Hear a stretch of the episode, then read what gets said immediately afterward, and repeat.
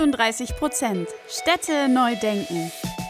Der Podcast für Städte der Zukunft, nachhaltiges Bauen und fortschrittliches Denken. Mit Lars von Green Engineers und Karina von Olymp Consulting.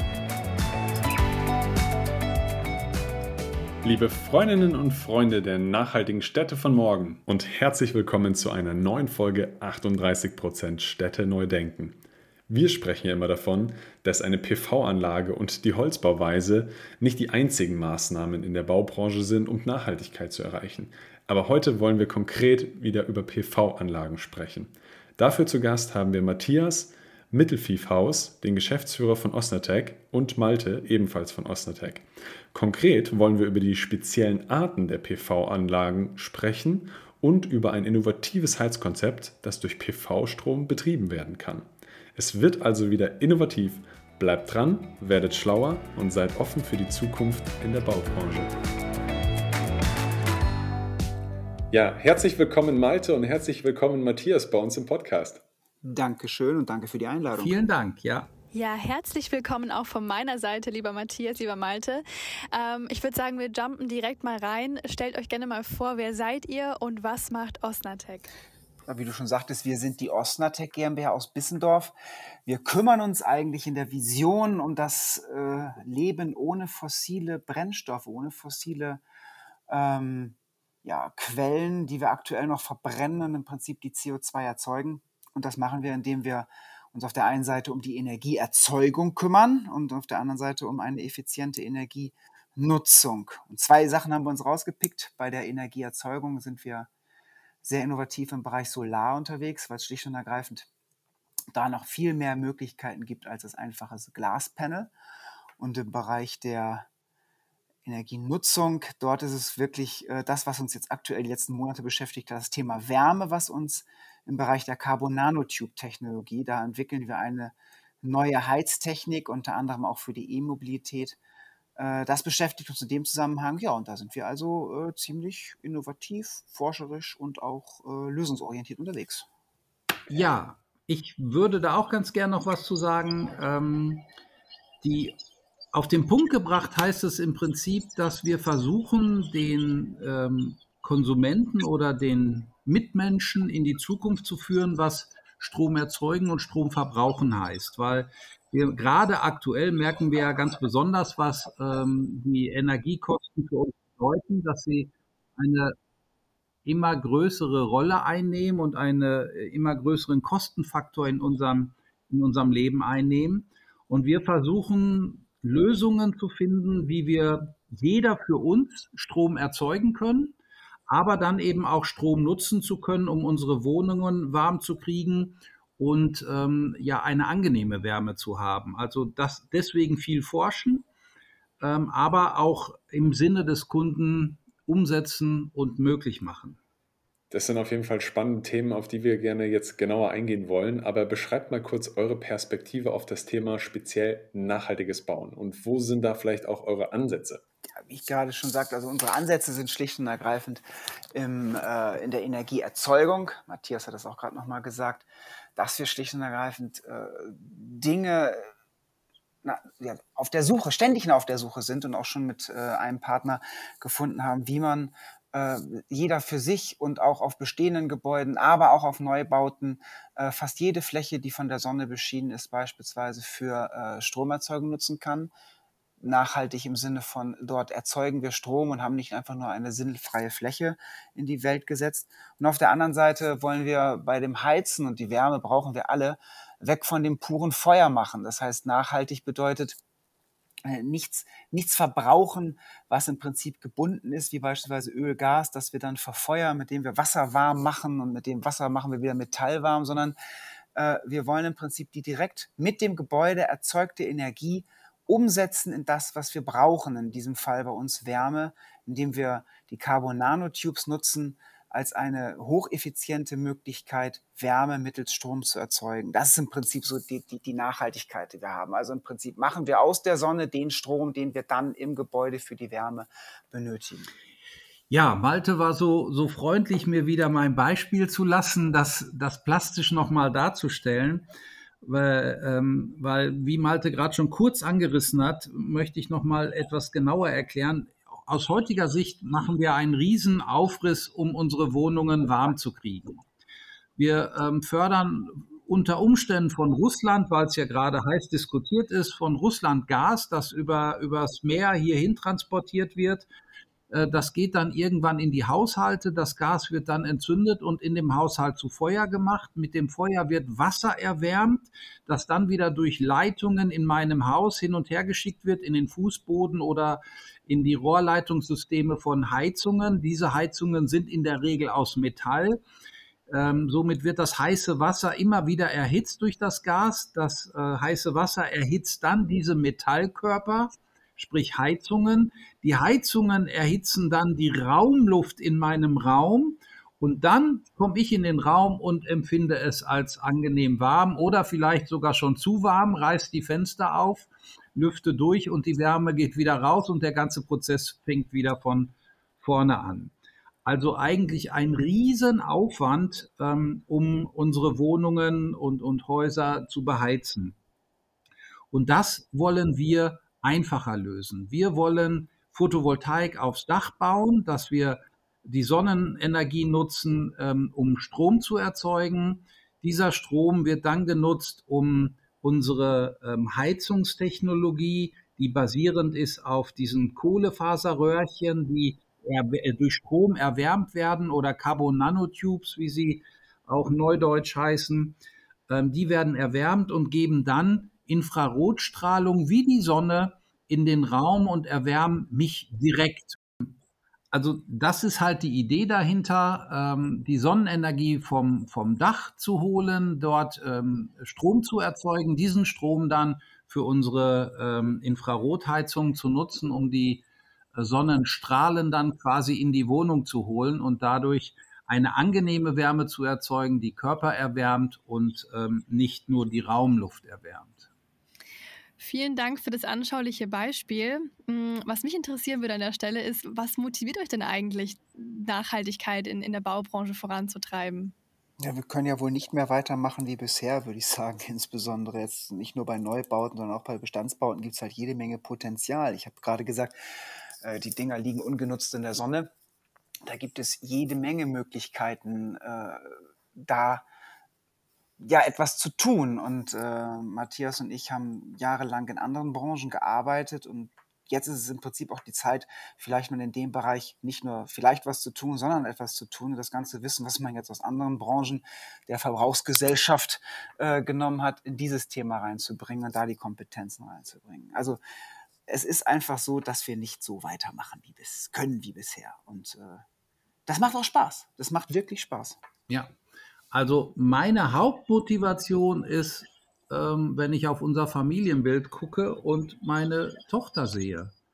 Ich ähm, bin allein schon dadurch motiviert, äh, für unsere Kinder eine Welt zu erhalten, die noch lebenswert ist. Und äh, wir sagen immer, es gibt ja den schönen Spruch, äh, unsere Kinder sind unsere Zukunft, ähm, aber wir sind gerade dabei, die Zukunft unserer Kinder zu rauben.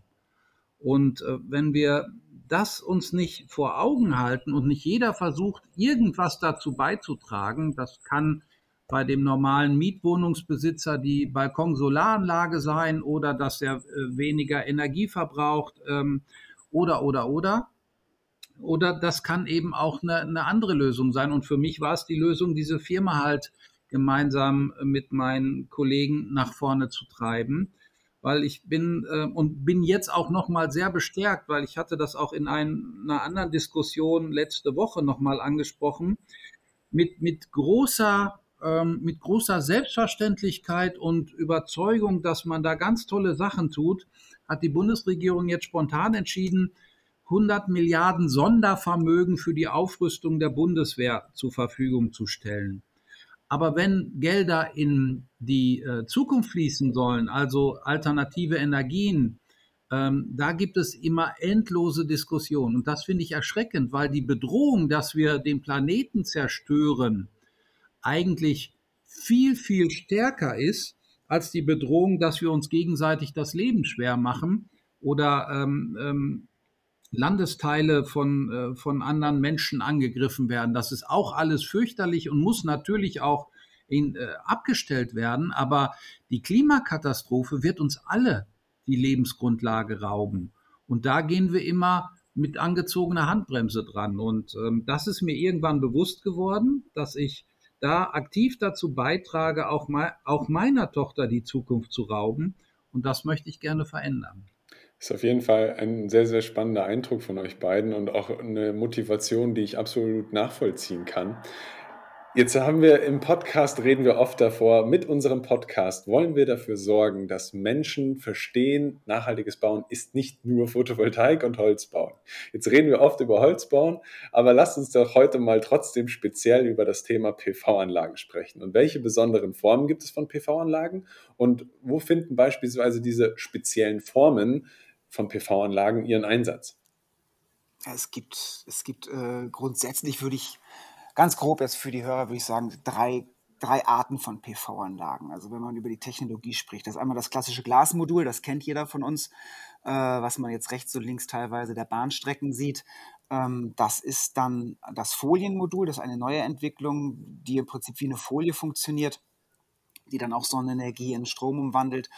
Und äh, das Flex-Modul, das ist so ein Mittelding, das ist äh, dann in Kunststoff eingefasste Siliziumzellen, also im Prinzip eine klassische Photovoltaik, die auf Siliziumzellen basiert, aber dann flexibler, also im Prinzip, ja, ganz platt gesagt, in Kunststoff eingebettet, bei un in unserem Fall sogar in glasfaserverstärkten Kunststoff, sehr viel leichter als Glasmodule. Das sind so die verschiedenen Bereiche. Aber wo du gerade sagtest, Holzbau, ähm, was ja nicht nur, was ja interessant ist, ist nicht nur äh, bauen, sondern auch das Thema, dass man mit diesen Modulen, mit aller Art von Modulen auch Bestandsbauten schlicht und ergreifend nachrüsten kann. Ähm, und äh, das ist eigentlich ein Thema, was uns auch umtreibt, dass wir also nicht immer nur neu bauen, neue Ressourcen nehmen, sondern wir sind auch ganz, ganz viel unterwegs im Bereich der, ja, des, des, des Aufwertens bestehender Immobilien, die man damit zum Beispiel mit den Flex-Modulen, die nur ein Drittel von so einem Glasmodul wiegen, super aufwerten kann. Ja, und es gibt ja auch ganz klassische Herausforderungen. Also es gibt 30 bis 40 Prozent aller Gebäude in Europa schwerpunktmäßig natürlich Gewerbegebäude, sind dachlastbeschränkt. Das heißt, die wurden optimiert gebaut, also es wurde nur ähm, so minimal wie möglich das Dach konzeptioniert, damit es nicht so teuer wird, damit die Schneelast noch gegebenenfalls ausgehalten werden kann und ansonsten der Dachstuhl, mehr aber auch nicht. Das heißt, wenn ich da normale Glasmodule draufbauen will, kann, ich, äh, kann der Statiker nur sagen, Finger davon, weil das Dach wird dann zu schwer. Und mit diesen Flex-Modulen, die wir als ähm, exklusiver Haupthändler in Deutschland ähm, äh, beschaffen können, ähm, können wir trotzdem diese Dächer alle bestücken. Und das ist halt das Spannende an, an diesen Modulen. Und wie gesagt, sie erzeugen einfach Strom. Viele Firmen müssen heute Gas verwenden, um Strom zu erzeugen. Und ähm, die könnten zukünftig über eine äh, logische Photovoltaiklösung könnten sie den Strom eben ähm, viel CO2-neutraler erzeugen. Und das ist das Spannende an, an Photovoltaikanlagen, dass man sein kleines Einfamilienhaus, wenn man möchte, ein bisschen autark machen kann, ähm, aber auch der Gewerbetreibende sein Unternehmen äh, zu einem großen Teil autark machen kann und nicht mehr so abhängig ist von den explodierenden Kosten. Ganz ohne wird es nicht gehen, aber äh, man kann sich schon etwas unabhängiger machen. Genau, und weil du gerade sagtest, also weil wir ja auch über die Arten der PV-Anlagen sprechen. Wir haben viele Eigenheimbesitzer, die aktuell halt vor der Herausforderung stehen, so, ja, ich würde gerne mein kleines eigenes Kraftwerk haben, darf aber nicht, weil ich beispielsweise im zweiten Stock wohne und dann gibt es wieder Bauvorschriften und dann darf ich keine Glasmodule über das Gewicht daran bringen, mal abgesehen von der äh, Watt-Peak-Zahl, also der Leistungsfähigkeit der Module. Das ist beispielsweise mit diesen Flex-Modulen ad acta gelegt, weil die einfach ein Gewicht haben, was man dann auch über dem ersten Stock hinaus an die Außenfassaden, an Balkone anbringen darf, weil sie schlicht und ergreifend ähm, die nicht unter diese Vorschrift der, der, der Last, der, der Lastenverteilung da fallen. Das ist äh, halt für die Privatleute eine super Möglichkeit äh, mit Balkonkraftwerken oder Stecker-Solaranlagen, da gibt es verschiedene Begriffe für, äh, sich dort so ein kleines bisschen autark zu machen und auch ihren Beitrag zu leisten. Wenn wir uns jetzt mal ein Einfamilienhaus im Vergleich zu einem Stadtquartier angucken, was sind denn da so die großen Unterschiede bei der nachhaltigen Planung? Einfamilienhaus zum Stadthaus. Du wirst in der Stadt selten, selten ein, ein Haus finden, wo nur eine Person drin muss. Das heißt, wir haben immer, ähm, wir haben immer so verschiedene Parteien in einem Gebäude. Das bedeutet, du hast auch die ganze Infrastruktur, die ganze Stromversorgung verteilt auf einige Leute. Und die Herausforderung, du hast halt auf der dann zur Verfügung stehenden Fläche mehr Verbraucher. Also die Fläche nach außen, die wird ja nicht größer. Ähm, dafür hast du mehr, mehr Verbraucher in dem Haus. Und das bedeutet, wir müssen die Fläche rechts, links, oben äh, noch effizienter nutzen als bisher. Und da sind wir jetzt daran, beispielsweise für diese Häuser auch Fassadenmodule zu entwickeln, die dann nicht nur nachträglich, sondern schon während der Bauphase äh, dort integriert werden können, um wirklich im Stadtbereich das Maximale rauszuholen. Im Einfamilienhausbereich ist es anders. Dort hat man noch andere Möglichkeiten, auch neben der PV, ähm, auch mit Wärmepumpen und ähnlichem zu arbeiten. Das ist dort einfacher. Äh, und dort hat man auch mehr Fläche, beispielsweise für die Photovoltaik zur Verfügung, bezogen auf die Anzahl der Einwohner. Von daher stehen wir in der Stadt schon größeren Herausforderungen gegenüber, haben aber trotzdem, finde ich, noch genug Dächer oben frei, wo man noch was draufbauen könnte. Ja, absolut. Also ähm, ja, das Stadtquartier ist einfach viel stärker bebaut. Es muss deutlich intelligentere und, und, und, und andere Lösungen angedacht werden beim nachhaltigen Planen als bei Einfamilienhäusern, weil ähm, einfach äh, in Einfamilienhäusern in der Regel drei, vier äh, Personen leben und in den Stadtquartieren halt pro Haus meistens ähm, ja sechs Familien oder noch mehr. Das heißt, das Dach kann gar nicht so viel Leistung bringen, wie es eigentlich für das Haus benötigt wird. Und von daher muss man da ganz anders denken, wie gesagt, mit Fassadenlösungen, äh, äh, mit Dachlösungen äh, kombiniert und natürlich auch das Bauen selber ähm, nochmal ganz anders angehen. Begrünungen sind ja, ja auch immer äh, große Themen, weil sich in, im Stadtbereich auch die Aufheizung der, der Luft und der Umgebung deutlich stärker darstellt als ähm, bei Einfamilienhäusern meistens eher im ländlichen Bereich. Das heißt, das nachhaltige Planen ist da deutlich komplexer. Ähm, aber viele Themen davon, muss ich fairerweise sagen, bedienen wir ja gar nicht, sondern konzentrieren uns da eher auf das Heizen und die Photovoltaik. Ähm, von daher ist das ein sehr umfangreiches Thema, gerade in den Stadtquartieren. Dann kommen wir nochmal zu dem Thema zurück mit den Nanotubes, die ihr angesprochen habt, die Carbon-Nanotubes. Wie kann ich mir das vorstellen? Ist das eine klassische Wandheizung? Sie hat schon von der Infrarottechnologie angesprochen, aber was ist das für eine genaue Technologie, die dahinter steckt, soweit wie ihr es natürlich schon erwähnen oder nennen dürft, sagen wir es mal so? Ja, also klar kann man es erwähnen. Also wir reden über Carbon-Nanotubes. Das sind im Prinzip Kohlenstoffteilchen auf Nanoebene, die sehen aus wie Röhrchen, ganz platt gesagt. Wurden 1991 in Japan entdeckt. Und äh, dann hat man, nachdem man sie ein bisschen näher angeschaut hat, festgestellt, dass sie wahnsinnig gut elektrische Energie leiten. Und das ist jetzt sehr vereinfacht ausgedrückt und unsere Innovationsabteilung würde mir vermutlich äh, den Mund verbieten. Aber im Grunde genommen tragen wir diese Nanotubes wie eine Art Farbe, aber wir sind sehr, wir müssen bei der Schichtdicke sehr, sehr, sehr genau aufpassen, auf eine Oberfläche auf, legen links und rechts Strom an und dann wird diese Fläche warm und je nach Stromstärke auch heiß.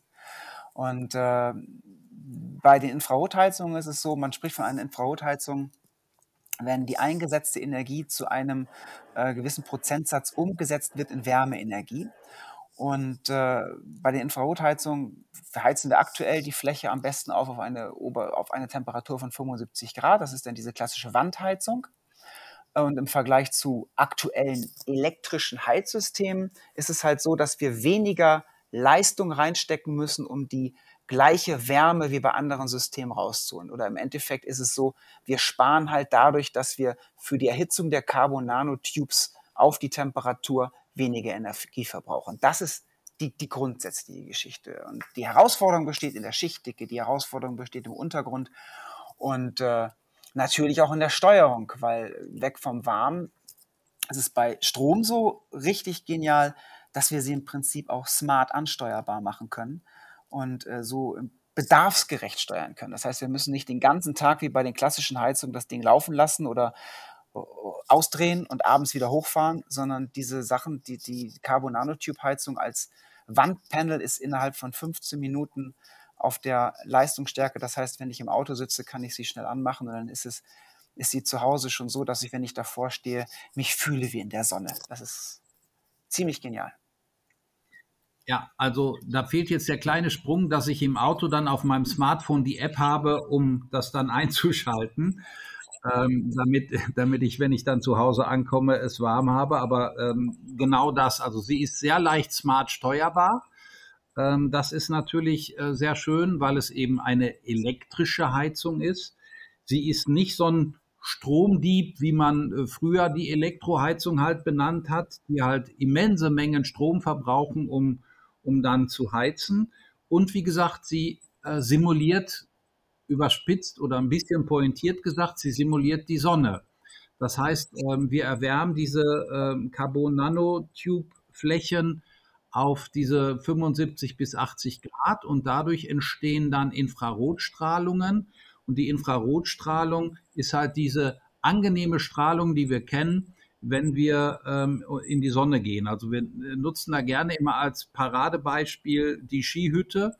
Wenn ich im, im Winter draußen in der Ski, an der Skihütte stehe und gehe nach vorne raus, wo die Sonne scheint, stehe ich trotzdem in einer Luftkälte von zwei, drei Grad, fühle aber die Wärme der Infrarotstrahlung der Sonne und fühle angenehme Wärme. Also könnte da sogar theoretisch im T-Shirt stehen, weil eben die Infrarotstrahlung mein, äh, meine äh, obere Hautschicht erwärmt.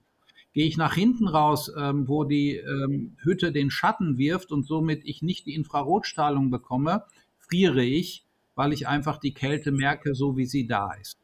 Und das kann äh, so eine Heizung eben sehr schön simulieren. Das heißt, ich kann die Infrarotstrahlung mit ins Haus nehmen, kann da die Wärme erzeugen, die ich spüre und dann gebe ich natürlich auch wieder Wärme ab und dadurch wird natürlich auch die Luft nach und nach erwärmt, aber eben nicht so stark wie bei Heizung, dass ich erst die Luft erwärme und dann ich die Wärme der Luft spüre und dann sage, boah, das ist mir viel zu warm, sondern ich eben erwärmt werde und nach und nach die Luft. Also eine komplett andere Logik der Heizung, die auch verstanden werden muss, wenn man solche Produkte nutzen möchte.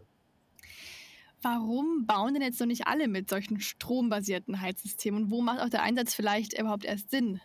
Was halt wirklich die Haus, was das, was das genial ist, sie braucht halt sehr viel weniger Strom, um den gleichen Effekt wie andere Systeme, die beispielsweise auf Kupferschlangen basieren oder jeder von uns kennt die Quarzstrahler. Äh, die machen auch warm, aber die brauchen halt wahnsinnig viel Energie dafür, um die gleiche Energie abzugeben. Und da sind die Carbon Nanotubes einfach viel, viel effizienter. Und, und dann natürlich die, Förderungskultur in Deutschland. Ne? Also wir haben ja, ähm, der Deutsche ist ja in der Regel gerne darauf getrimmt, ähm, Schnäppchen zu finden. Und wenn er dann eben von seinem Heizungsbauer erklärt bekommt, ja, aber du kannst hier 5000 oder, oder noch mehr, 10.000 Euro Förderung bekommen, ähm, dann wird häufig überhaupt nicht mehr überlegt, ähm, was muss ich denn unterm Strich bezahlen? Weil Häufig sind die Preise für andere Lösungen viel, viel teurer. Äh, dann wird aber mit einer Förderung gelockt. Unterm Strich ist es immer noch viel, viel teurer. Aber ich habe ja die Förderung bekommen. Und deswegen wird natürlich das ganze Thema ähm, so ein bisschen in den Hintergrund gedrängt. Bis vor kurzem oder vielleicht sogar immer noch, ich müsste es mich mal erkundigen, wird Gas, ähm, werden Gaslösungen auch immer noch gefördert ähm, aber solche Lösungen nicht. Und ähm, das wäre eigentlich nicht schlimm, schlimm, weil es unterm Strich sogar günstiger ist, trotz alledem, auch wenn keine Förderung gezahlt wird, weil man nicht so viel Material und nicht so viel Technik braucht wie, wie bei den heutigen Standardlösungen. Aber es wird halt nicht angepackt. Und deswegen müssen wir einfach weiter ähm, darauf aufmerksam machen, dass es Alternativlösungen gibt und ähm, dann wird sich da auch einiges entwickeln. Ja, Matthias hat es gerade schon angedeutet, es ist der Schatten der Vergangenheit. Also und teilweise auch der Schatten dessen, was aktuell im Angebot ist. Also wenn wir über Fußbodenheizung reden, ich habe ja gerade gesagt, das ist wie so eine Art Farbe, die wir auftragen. Wir haben halt einen flächigen Auftrag ohne irgendeine Wärmebrücken oder Kältebrücken dazwischen. Ähm, was halt sehr, sehr viel effizienter ist. Und es sind aktuell immer noch Sachen am Markt, die halt Kupferschläuche in den Boden legen, die dann warm gemacht wird mit sehr, sehr viel höherem Widerstand. Das bedeutet sehr, sehr viel mehr Stromverbrauch für die erzeugte Wärme. Ähm, dann haben wir im der Schatten der Vergangenheit äh, die Nachtspeicheröfen. Die, die Tarife gibt's nicht mehr, aber nachts mussten wir den Strom dann kaufen, um die Schamottsteine warm zu machen. Auch eine furchtbare Geschichte, weil es im Prinzip nichts anderes ist als eine klassische Heizung, nur dass wir halt nicht das Feuer nutzen.